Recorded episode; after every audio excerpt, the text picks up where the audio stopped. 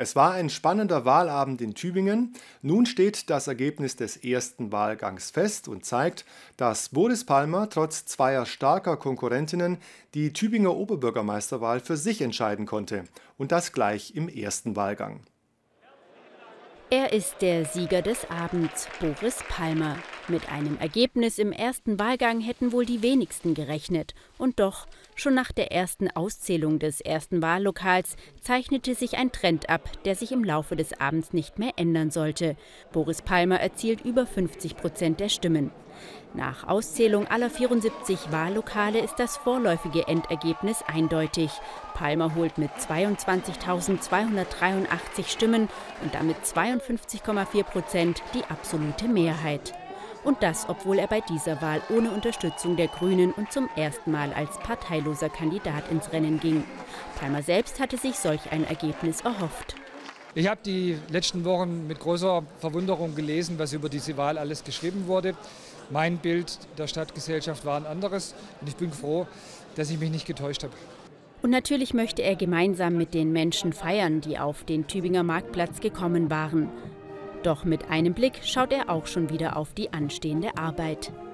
Ich bin tatsächlich erleichtert, aber ich merke auch, dass die Verantwortung schon wieder sehr schwer wiegt, weil ich eigentlich morgen wieder ins Büro müsste. Die großen Krisen warten nicht auf Wahlergebnisse.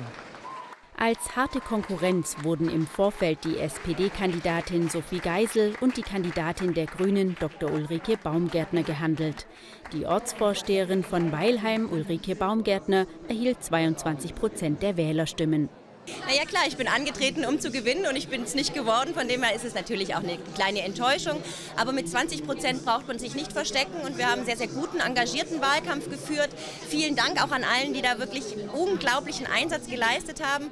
Und wir haben auch Themen gesetzt, die bisher einfach zu wenig bearbeitet wurden. Und da erwarte ich jetzt auch von dem neuen alten Oberbürgermeister, dass er diese Themen auch angreift und umsetzt.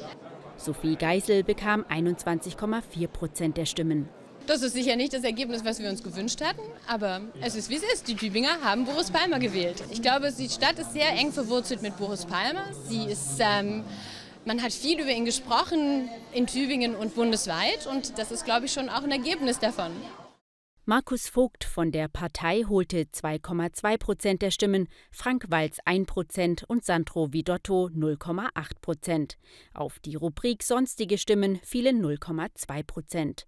Besonders beeindruckend war die Wahlbeteiligung. Die lag am Ende laut der Stadt Tübingen bei 62,6 Prozent und damit deutlich höher als noch bei der letzten Wahl 2014.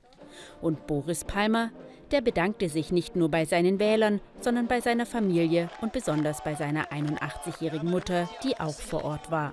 Nach 16 Jahren Boris Palmer wird es also keinen Wechsel an der Rathausspitze geben, sondern für die nächsten acht Jahre weiterhin einen OB, der manchmal polarisiert, aber auch als Vorreiter vorangeht. Einen ausführlichen Bericht zur spannenden Oberbürgermeisterwahl in Tübingen sehen Sie dann morgen Abend bei uns in den Nachrichten.